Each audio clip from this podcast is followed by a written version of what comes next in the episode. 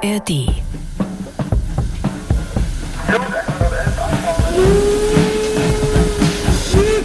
Eisenbahnen sind schon immer ein Symbol für Fortschritt gewesen. Das war schon so, als die ersten Dampfloks auf die Schienen gestellt wurden, und das ist heute im Zeitalter von Hochgeschwindigkeitszügen immer noch so. Gleichzeitig haben sich kluge Köpfe in den vergangenen 200 Jahren auch immer wieder neue Schienenkonzepte ausgedacht. Um solche Zukunftszüge geht es in der heutigen Folge von Abenteuer Eisenbahn, dem Podcast von MDR Thüringen. Mein Name ist Markus Wetterauer und ich lade Sie ein, ein paar dieser Zukunftszüge kennenzulernen. Zurzeit werden sie im DB-Museum in Nürnberg gezeigt, in einer Sonderausstellung noch bis Anfang Dezember. Zu sehen gibt's da Züge mit Propeller, futuristische Einschienenbahnen oder Züge, die auf Magnetfeldern schweben. Rainer Mertens hat die Ausstellung zusammengestellt. Mertens ist Historiker und stellvertretender Direktor des Museums und er ging der Frage nach, wieso die Eisenbahn heute eigentlich so aussieht, wie sie aussieht. Denn ganz am Anfang stand das ja gar nicht fest. Mehrere Modelle konkurrierten mit dem in England entwickelten System, das wir heute haben. Das ist vielleicht so mit der Evolution zu vergleichen. Ja? Es gibt verschiedene Eisenbahnwesen ja? und durch eine technische Evolution setzt sich dann aus bestimmten Gründen ein System durch. Und das war eben in dem Fall das englische System. Aber es gab von Anfang an andere alternative Systeme, vor allen Dingen, weil dieses englische System viele Schwächen hat. Und die wollte man überwinden. Allerdings haben die anderen Systeme, wie sich dann herausgestellt hat, auch ihre Schwächen. Und letztlich hat sich dann immer die Eisenbahn durchgesetzt, die wir kennen. Das englische System. Das ist die Art Eisenbahn, wie sie in England ab etwa 1820 gebaut wurde und später auch in den anderen europäischen Ländern. Gravierendster Nachteil, die hohen Kosten sowohl für die Gleise als auch für die Loks. Weil die Fahrzeuge so schwer sind und auch noch am Anfang ihren, ihren Treibstoff mitgeschleppt haben, also Kohle und Wasser. Man braucht einen sehr stabilen Fahrweg. Dann ist es natürlich spurgeführt. Das heißt, wenn in einem Netz ein Fahrzeug ausfällt, dann hat es Auswirkungen auf alle anderen Fahrzeuge, die sich in diesem System bewegen. Dann man kann nicht von Haus zu Haus transportieren. Man muss immer irgendwo umsteigen oder umladen, was Zeit kostet, was gefährlich ist. Gerade am Anfang war ein großes Problem, dass die Züge entgleist sind, also hohe Unfallgefahr. Oder zum Beispiel, dass dieses englische System keine großen Steigungen überwinden kann. Also man muss immer sehr lange Rampen bilden. Bis heute ist es an Hauptstrecken so, dass maximale Steigung 30 Promille ist. Das heißt, wenn man 30 Meter überwinden will, muss man eine ein Kilometer lange Rampe bauen. Und enge Kurven, das hat auch seine Grenzen. Und all das wurde immer versucht zu verbessern. Beispiel Lokomotiven. Dampfloks sind nicht sehr effizient. Von der Energie, die man in Form von Kohle reinsteckt, kommen nur 10 Prozent am Gleis an. Bei den allerersten Loks waren es sogar nur 2 oder 3 Prozent. Der allergrößte Teil verpufft, raucht als heißer Qualm durch den Schornstein oder geht als Reibung irgendwo im Gestänge verloren. Da hat man sich schon überlegt, vielleicht sind Pferde billiger. Und man hat ja dann auch Pferdebahnen gebaut. Hier haben wir ein Modell aus Österreich von der Linz-Budweiser Eisenbahn, die also 1832 eröffnet wird und immerhin schon 120 Kilometer lang ist. Die beiden Flüsse Donau und Moldau verbinden, zwischen Linz und Budweis eben in Böhmen. Das war allerdings noch keine so richtige Eisenbahn, weil das waren längliche Holzschienen, also lange Holzbalken, die mit Eisen beschlagen wurden. Ne? Ja, darauf sind Wagen, die von Pferden gezogen wurden, gefahren. Als Pferdebahn geplant war auch das erste Eisenbahnsystem, das sich jemand in Deutschland ausgedacht hat. Josef von Bader war das, ein bayerischer Bergbaubeamter. Seine Erfindung nannte er etwas umständlich System der fortschreitenden Mechanik. Fortschreitend, also sich vorwärts bewegend, im Gegensatz zur hebenden Mechanik, wie es sie in Pumpen oder in Bergwerken gibt. Die wollte auch alle Fehler vermeiden, die die ersten Eisenbahnstrecken in England hatten. Man hat zum Beispiel zwei Wegefahrzeuge geplant. Man hat innen Räder, die auf dem erhöhten Schienenweg laufen und außen ganz normale Straßenräder. Also man konnte, man hätte weiterfahren können auf der Straße. Gute Idee, aber sehr kompliziert. Man braucht wieder Übergangsapparate und so weiter. Josef von Bader wollte also alle Nachteile der englischen Eisenbahnen vermeiden und hat dadurch alles so kompliziert gemacht, dass seine fortschreitende Mechanik von vornherein nicht den Fortschritt gebracht hat, den er sich erhoffte. Auch bei der ersten Eisenbahnstrecke in Deutschland 1835 von Nürnberg nach Fürth setzten die Betreiber übrigens anfangs auf Pferde und nicht auf Dampfrösser, weil sie dachten, Die Pferde sind billiger. Allerdings hat sich dann relativ schnell herausgestellt, dass es nicht der Fall ist, weil eine Lok kann man abstellen. Pferde muss man halt immer, die muss man füttern, die muss man pflegen und so weiter. Deswegen hat man dann schon nach ein paar Jahren weitgehend auf Lokomotiven umgestellt. Ne? Es gab aber sogar 1850 noch eine Pferdelokomotive, wo vier Pferde auf dem Laufband gelaufen sind und die angetrieben haben, die ist gefahren. Ja? Also weil man immer noch geglaubt hat, das ist günstiger. Aber letztlich dann doch Loks statt Pferde. Die Dampfloks waren halt nur ziemlich schwer, viel Stahl, dazu mehrere Tonnen Wasser und Kohle. Schon in den 1840er Jahren gab es aber Pläne für neuartige Antriebe, sagt Rainer Mertens vom DB-Museum in Nürnberg. Man legt eine Luftleitung zwischen den Schienen und in der Luftleitung läuft ein Kolben, der mit einem Fahrzeug verbunden ist durch einen Schlitz, einen abgedichteten Schlitz. Da wird ein Vakuum erzeugt durch eine stationäre Dampfmaschine und dann wird die Bahn so nach vorne gesaugt. Die atmosphärischen Bahnen, davon gab es ein paar Strecken und die Fahrzeuge, die sind auch wirklich erstaunlich schnell gefahren, bis zu 100 km/h. Weil die Lokomotiven waren nicht schwer. Vielleicht einen halben Meter Durchmesser hatte die Röhre zwischen den Gleisen. Damit dort aber das Vakuum entstand, musste die Röhre auch dicht sein, trotz des Schlitzes oben als Verbindung zum Zug. Dieser Schlitz hier oben musste eben abgedichtet werden. Und das hat man nicht geschafft mit den damaligen Werkstoffen. Man hatte Leder. Leder trocknet aus, Leder wird brüchig. Da hat man so viel Dampf aufwenden müssen, um das Vakuum aufrechtzuerhalten, dass es nicht richtig funktioniert hat. Außerdem hat sich in diesen Röhren immer Unrat angesammelt, tote Ratten, was weiß ich. Und das war dann auch nicht sehr schön. Ne? Und deswegen hat man diese Strecken wieder eingestellt. Und wieder einmal hat sich am Ende das englische Eisenbahnsystem durchgesetzt, obwohl die Züge langsamer fuhren und im Übrigen auch teure Strecken erforderten. Es ging ja nicht, dass ein Zug an einem steilen Hang einfach runterfuhr, ein Tal durchquerte und auf der anderen Talseite wieder den Berg hoch. Die Loks packten schlicht diese großen Steigungen nicht. Stattdessen mussten die Ingenieure kostspielig riesige Eisenbahnbrücken konstruieren, die die Täler überspannten. Wie konnte man da wenigstens die hohen Energiekosten verringern? Man lässt einfach eine Schiene weg. Da hat man die Hälfte der Reibung. Bloß dann ist das Ganze nicht mehr stabil. Was kann man dann machen? Man kann den Schwerpunkt niedriger legen. Das zum Beispiel, wie der Herr Palmer in England erfunden hat, dass man eine Bahn macht, die wie Satteltaschen auf einem Fahrrad links und rechts runterhängen und oben läuft ein Rad auf einer erhöhten Schiene. Das Ding kann nicht mehr entgleisen auch oder kaum noch. Man hat weniger Platz, kann engere Kurven fahren, kann auch steiler steigen. Eigentlich eine wunderbare Idee. Es gibt aber auch hier ein paar große Aber. Zum Beispiel die hohe Schiene in der Mitte versperrt die Landschaft. Bahnübergänge sind dadurch ziemlich aufwendig. Außerdem, man muss immer die Wagen gleich beladen, sonst gerät es in Schieflage. Also es ist auch nicht sehr effektiv. Und außerdem ist es ganz schwierig, da Dampfloks einzusetzen. Das hat aber auch einer geschafft. Und zwar 50 Jahre später. Henri Lartigue, ein Franzose, der hat ähnliche Gedanken gehabt wie der Robert Palmer. Der hat in Algerien gelebt und hat sich immer geärgert, dass die Eisenbahnschienen vom Sand verschüttet werden.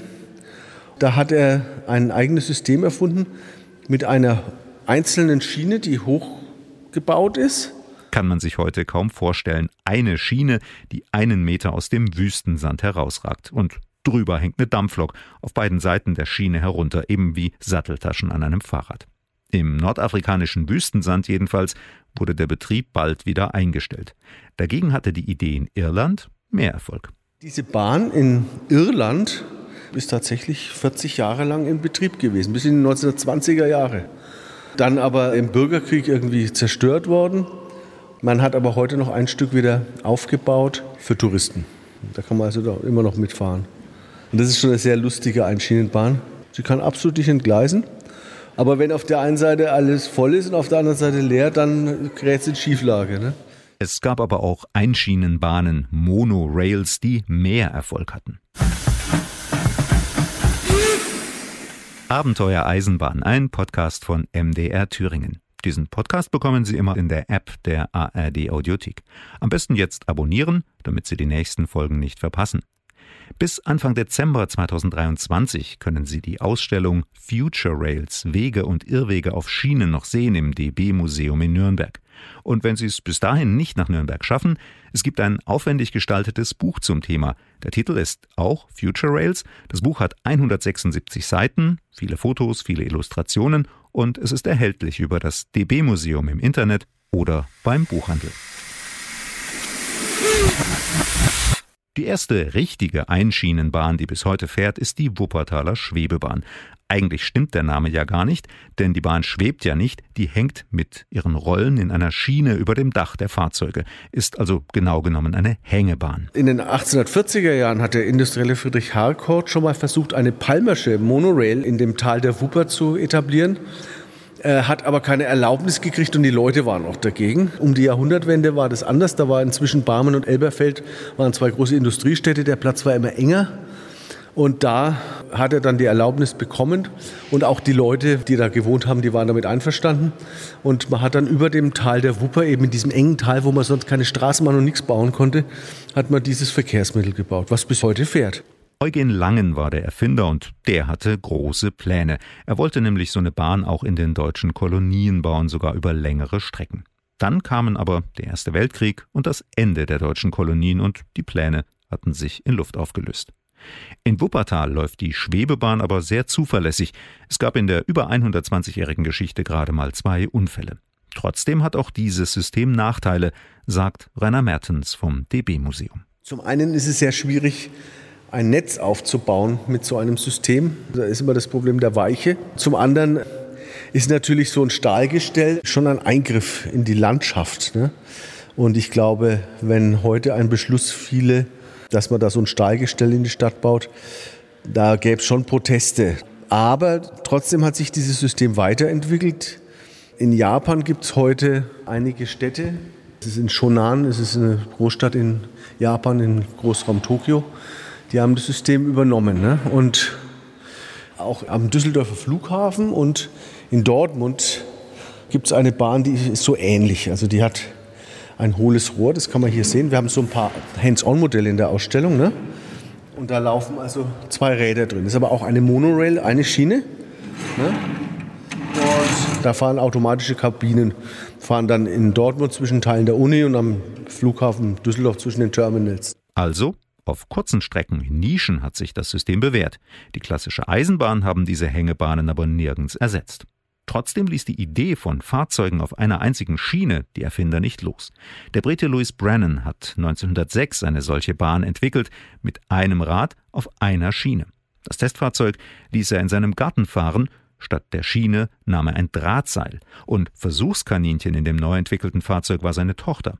Der Drahtseilakt gelang, das Fahrzeug fuhr aufrecht mit einem Rad und kippte nicht vom Seil. Warum? Durch ein Schwungrad in dem Fahrzeug, das dem Ganzen Stabilität verlieh. Rainer Mertens zeigt das an einem Modell. Hier ist ein Kreisel und der dreht sich und dadurch gibt er dem Ganzen Stabilität. Hier dreht sich jetzt das Schwungrad. Das ist wie bei so einem Brummkreisel, der dann aufrecht stehen bleibt. Ne? Jetzt richtet sich das Ganze gleich auf.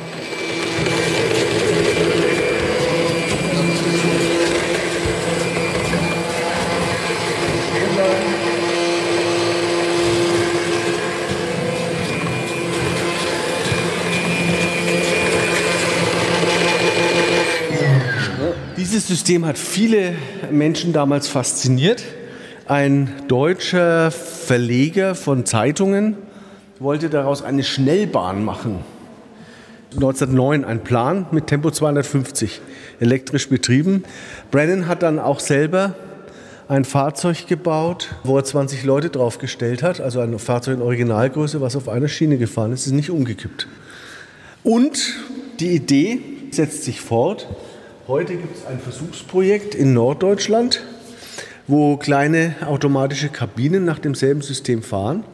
Man will hierdurch, erhofft man sich, dass man vielleicht auf dem Land, wo es Schienenwege gibt, aber wo es sich nicht lohnt, Züge zu betreiben, wo man so einen Zugverkehr on Demand machen kann.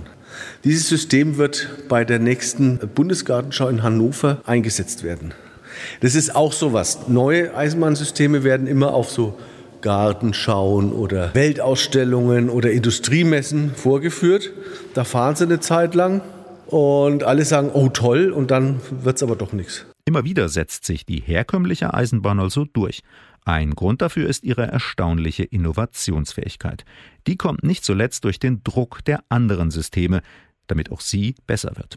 So gibt es auch immer wieder neue Erfindungen, die die herkömmlichen Züge leistungsfähiger machen, schneller zum Beispiel. Oder die es überflüssig machen, dass die Lokomotiven ihre ganze Energie in Form von Kohle oder Diesel immer mitschleppen müssen. Schon 1879 stellte ein gewisser Werner von Siemens die erste Elektrolok der Welt vor, auf einer Industriemesse in Berlin. Das war nur eine ganz kleine Lok, keine zwei Meter lang und gerade mal einen Meter hoch und nur drei Kilometer pro Stunde schnell. Eine rasante Entwicklung begann damit aber, bis 20 Jahre später elektrische Versuchstriebwagen schon durch die Landschaft rasten. Solche Versuchstriebwagen sind aber dann 1903 210 km/h gefahren. Ja? 210, ja. Das ist vor 120 Jahren, ja. Also Wahnsinn. Da sieht man, was, da, was das für ein Innovationsschub war in Bezug auf Geschwindigkeit und natürlich auch keine Emissionen, zumindest an der Strecke nicht oder in den Bahnhöfen und keine Belästigung für die Leute. Die sind ja immer alle schwarz geworden ne, durch die Dampfloks. Das war schon ein gewaltiger Fortschritt. Gewaltigen Fortschritt machte im Ersten Weltkrieg aber auch die Luftfahrt. Einige Erfinder versuchten nun, diese Technik auf die Schiene zu holen. Schnellzüge fuhren damals mit 80 oder 100 Kilometern in der Stunde.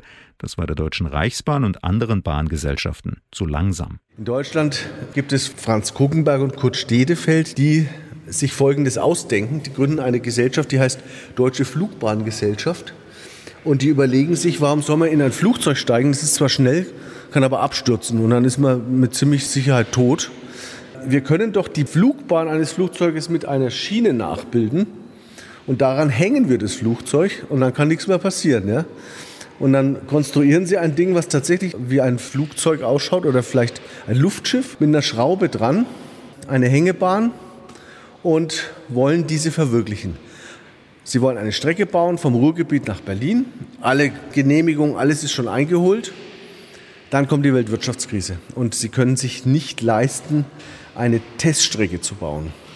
Sie wollen das Projekt aber trotzdem retten und bauen das Ganze, um die Komponenten zu testen, als da wären Propellerantrieb, Leichtbauweise, Magnetschienenbremse und so weiter, bauen es auf ein herkömmliches Schienenfahrzeug um. Und der Schienenzeppelin ist geboren. Und mit dem machen sie Tests und erreichen 1931 eine Geschwindigkeit von 230 km/h. Ein Rekord für Schienenfahrzeuge, der bis in die 1950er Jahre bestehen bleibt. Erst dann fährt eine französische Elektrolok schneller. Allerdings setzt sich auch das Projekt Schienenzeppelin nicht durch. Das Fahrzeug ist nur ein Notbehelf gegenüber den ursprünglichen Ideen. So ist der Schienenzeppelin nicht geeignet für normalen Eisenbahnverkehr. Er kann bloß vorwärts fahren und er hat gerade mal 24 Plätze. Viel zu wenig für ein Massentransportmittel. Ähnliche Projekte in anderen Ländern scheitern auch. In Britannien zum Beispiel gibt es zwar eine kurze Teststrecke, aber für den großen Betrieb fehlt dann schlicht das Geld. Die Idee wird beerdigt. Erst nach dem Zweiten Weltkrieg in den 1950er Jahren kommt eine neue Erfindung. Da entsteht die Königin der Monorails, der Einschienenbahnen, nämlich die Allwegbahn. Der Name klingt schon so nach Weltall oder sowas, ne? Das war auch ein Beweggrund, warum ich diese Ausstellung mir ausgedacht habe weil mir aufgefallen ist, ich schaue gerne Science Fiction an und sobald irgendein Schienenfahrzeug in Science Fiction fährt, ist das eine Einschienenbahn, ja, die auch so ähnlich ausschaut wie eine Allwegbahn. Ja. Die fährt immer so aufgeständert durch so eine Zukunftsstadt oder so. Ne. Und da habe ich mir gedacht, warum ist denn das so? Bedeutet Allweg Weg ins All? Nein, es ist viel banaler. Allweg, das sind einfach die Anfangsbuchstaben des Initiators. Der war Chef des schwedischen Konzerns Electrolux und hieß Axel Lennart Wenner Green. Er überlegte, nach dem Krieg in den zerstörten Städten ein neues Eisenbahnsystem aufzubauen. Und dann auch deutsche Ingenieure gefunden, die vor dem Krieg schon mal an sowas gedacht hatten. Die haben eben diese Bahn entwickelt, die Treibräder hat, gummibereift, auf einer Schiene laufen und seitlich durch Stützräder in der Spur gehalten werden. Es war die Zeit des Aufbruchs nach Jahren von Diktatur und Krieg. Viele begeisterten sich für die Idee der Allwegbahn. Sie galt als die Zukunftsbahn schlechthin. In Köln wurde eine verkleinerte Versuchsstrecke, dann ab 57 sogar eine Versuchsstrecke mit einem 1 zu 1 Fahrzeug errichtet. Die ganze Welt war in Köln und hat sich das angeguckt. Alle wollten Allwegbahn. Die Stadt Köln, die Stadt Frankfurt. Brasilien wollte eine lange Strecke bauen. Sao Paulo wollte ein System haben. In Kanada wollte man Fernverkehrsstrecke bauen als es dann dazu kam, jetzt bauen wir das, Verträge, dann haben wieder alle den Schwanz eingezogen, ja? weil Neue Infrastruktur musste errichtet werden. Keiner weiß, ob das wirklich so gut funktioniert. Trotzdem fahren sie heute hier und dort noch. Walt Disney zum Beispiel sah 1960 bei einem Europabesuch die Versuchsanlage in Köln und ließ sie für seinen neuen Vergnügungspark in Kalifornien fürs Disneyland bauen. Der japanische Konzern Hitachi kaufte die Patente und baute einige Strecken in japanischen Städten. Auch auf der Weltausstellung in Seattle in den USA 1962 vor einer Allwegbahn, die gibt's heute noch. Das System ist robust und fährt durch enge Kurven und auch steil rauf oder runter. Japan ist gebirgig, die Millionenstädte liegen oft in Tälern, da bietet sich so ein System also an, das wenig Platz braucht. Doch auch hier haben die Allwegbahnen die herkömmlichen Eisenbahnen nur ergänzt und nicht ersetzt. Sind Sie schon mal mit einer dieser besonderen Bahnen gefahren? Mit einer Einschienenbahn vielleicht, einer Magnetbahn oder mit der Wuppertaler Schwebebahn? Schreiben Sie mir mal, wie das so war. Oder ob Sie dann doch die herkömmlichen Züge bevorzugen. Einfach eine Mail schicken an abenteuer-eisenbahn.mdr.de. Ich freue mich auf Post von Ihnen. Sie hören Abenteuer Eisenbahn, einen Podcast von MDR Thüringen. Alle Folgen finden Sie bei mdrthüringen.de, in der ARD Audiothek und überall, wo es Podcasts gibt. Und im letzten Teil dieses Podcasts hören Sie gleich, welche Idee eines Zukunftszugs Rainer Mertens für die absurdeste hält. Wir sind in den 1960er Jahren angekommen. Das Auto ist Verkehrsmittel Nummer eins mit vielen negativen Folgen, mit Staus und Unfällen zum Beispiel. Über 20.000 Tote gibt es damals jedes Jahr auf den Straßen in Deutschland. Mit einem groß angelegten Forschungsprojekt soll deshalb ein ganz neues Transportmittel entwickelt werden, eine Magnetschwebebahn. In ihrer Strecke sind Magnetspulen eingebaut, die nacheinander aktiviert werden. Auch im Zug ist ein Magnet und dieser Magnetzug heißt Transrapid.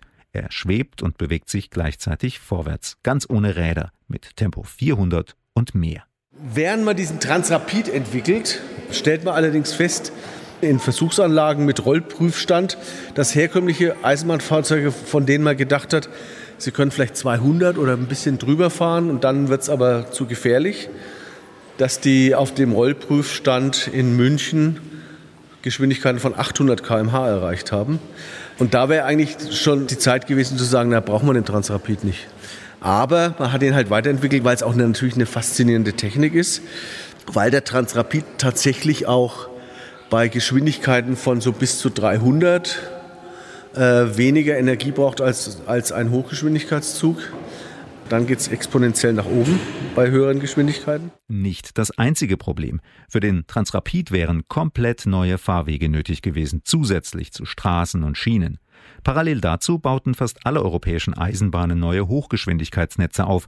Heute gibt's nur in China noch eine Transrapid-Strecke, gerade mal 40 Kilometer ist sie lang. Ob sie mal zum Magnetbahnnetz wird, das ist unklar. Einen Riesenvorteil hat die Technik allerdings, es gibt beim Schweben keinen Abrieb und keinen Verschleiß.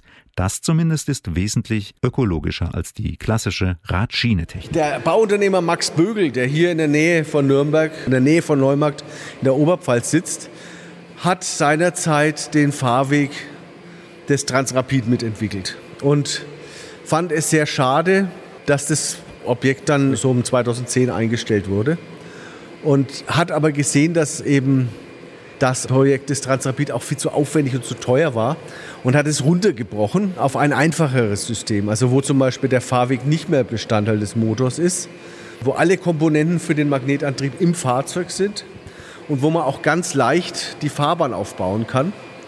Hat hier in der Nähe von Nürnberg eine Versuchsstrecke, wo diese Magnetbahn auch schon fährt und schlägt dieses System eben für Nahverkehr vor. Also das hat auch nicht, das kann nicht so viel Energie entwickeln wie der Transrapid, kann dadurch höchstens 150, 180 fahren. Und er hat es eben geschafft, die Kosten auch so zu senken, dass sie mit einer normalen S-Bahn vergleichbar sind zum Beispiel. Ne? Da gibt es auch eben eine Frachtvariante. Das sind autonom fahrende Container, die man eben auf so ein Gestell setzt, Container, und die dann autonom fahren, die man in, ja, in großen Containerterminals und so weiter einsetzen kann. Ne? Das finde ich auch, das ist relativ nah an der Verwirklichung. Ne? Noch etwas weiter weg von der Realität ist eine Idee des Unternehmers Elon Musk, der Hyperloop. Damit will Musk einem Hauptproblem der Eisenbahn aus dem Weg gehen, dem Luftwiderstand. Den zu überwinden kostet nämlich viel Energie.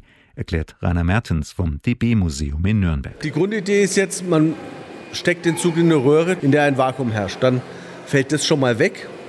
Man verlegt die ganze Geschichte unterirdisch und betreibt da drin eine Magnetbahn. Sowas ging schon mal in Richtung Verwirklichung in den 1990er Jahren in der Schweiz unter dem Stichwort Swiss Metro. Man wollte also durch die Schweiz von Genf bis nach St. Gallen mit einem Abzweig auch von Zürich nach Basel eine unterirdische Röhrenbahn bauen. Da wäre man dann in 20 Minuten durch die ganze Schweiz durch gewesen irgendwie.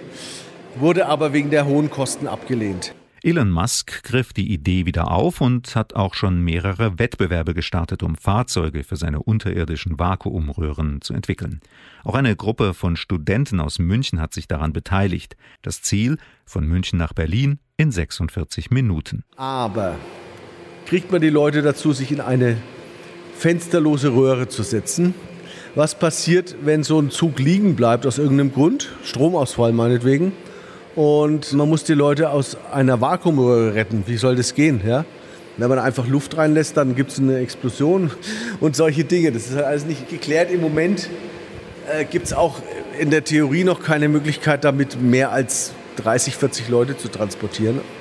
Also ein ICE kann ein paar hundert Leute transportieren. Das ist alles noch ungelöst. Aber das wird Stück für Stück entwickelt und vielleicht finden sich da auch Anwendungsmöglichkeiten. Doch auch bei der klassischen Eisenbahn steht die Entwicklung nicht still. Automatische Kupplungen würden das Rangieren von Waggons in Europa viel effizienter machen. Erste Züge werden schon mit Wasserstoff angetrieben. Elektrische Energie könnte durch Induktion übertragen werden, also ohne Oberleitungen und ohne die Gefahr, sich irgendwo einen Stromschlag zu holen, weil der Strom dann wirklich nur noch da fließen würde, wo das Fahrzeug gerade ist. Eine Idee aus den 1950er Jahren hält Rainer Mertens allerdings für eine regelrechte Schnapsidee. Atomlokomotiven. Atomlokomotiven sind wirklich großer Blödsinn. Es gab also Pläne in den USA, einer Lok mit einem Kernreaktor, auch in der Zeitung Die Bundesbahn hat ein Ingenieur 1957 geschrieben, die Bundesbahn könnte doch eine Atomlok gebrauchen. Mit der Aussage dann, ja, das reden alle Leute von der Gefahr der Kernkraft, aber ein Dampflok kann auch explodieren. Also, ne? Ich meine, das ist totaler Quatsch und das lädt man ja noch mehr Gewicht auf. Also da muss ja ein Bleimantel drum und die hätten mehrere hundert Tonnen gewogen, diese Dinger. Je mehr Masse man hat, desto exponentiell mehr Energie braucht man, ne? weil ja, die Masse ist ja dreidimensional und deswegen wäre das völlig, völliger Humbug gewesen. Ja? Also das ist das Absurdeste. Zukunftszüge. Um allerhand ungewöhnliche Ideen rund um die Eisenbahn ging es in dieser Folge von Abenteuer Eisenbahn, dem Podcast von MDR Thüringen. Diesen Podcast bekommen Sie immer in der App der ARD Audiothek und überall, wo es Podcasts gibt. Und wenn Sie weitere akustische Reisen unternehmen möchten, dann empfehle ich Ihnen den Podcast Unterwegs vom RBB 24 Inforadio. Zu hören ebenfalls in der ARD Audiothek. Wir hören uns hoffentlich wieder bei der nächsten Folge von Abenteuer Eisenbahn. Ihr Markus Wetterauer.